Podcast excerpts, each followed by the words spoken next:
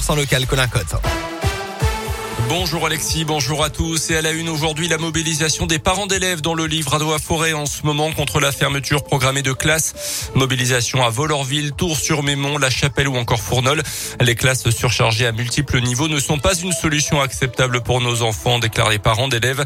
Une pétition en ligne a été lancée avant une nouvelle réunion ce jeudi avec l'inspection d'académie qui prévoit pour l'instant 35 fermetures de classes au mois de septembre prochain dans tout le département. Carrefour condamné après le suicide d'une salariée à en 2017. 50 000 euros d'amende pour le gérant de la distribution reconnu coupable d'homicide involontaire. La charge de harcèlement moral n'a pas été retenue. L'ex-manager de l'hôtesse d'accueil écope de 4 mois de prison avec sursis et l'ancien responsable du magasin également poursuivi a quant à lui été relaxé d'après la montagne. Les profs au ministère de l'Éducation nationale aujourd'hui, les principaux syndicats d'enseignants doivent rencontrer le ministre Jean-Michel Blanquer pour discuter notamment du futur protocole sanitaire à l'école. Il doit a priori être allégé à partir de début mars, c'est-à-dire au retour des vacances d'hiver pour toutes les zones.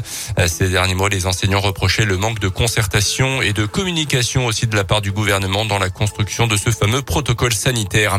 Au JO d'hiver de Pékin, la quatrième médaille ce matin pour les Français. Encore une fois, elle est en argent. Tess, le 2 est arrivé deuxième en Big Air. C'est du ski freestyle ce matin.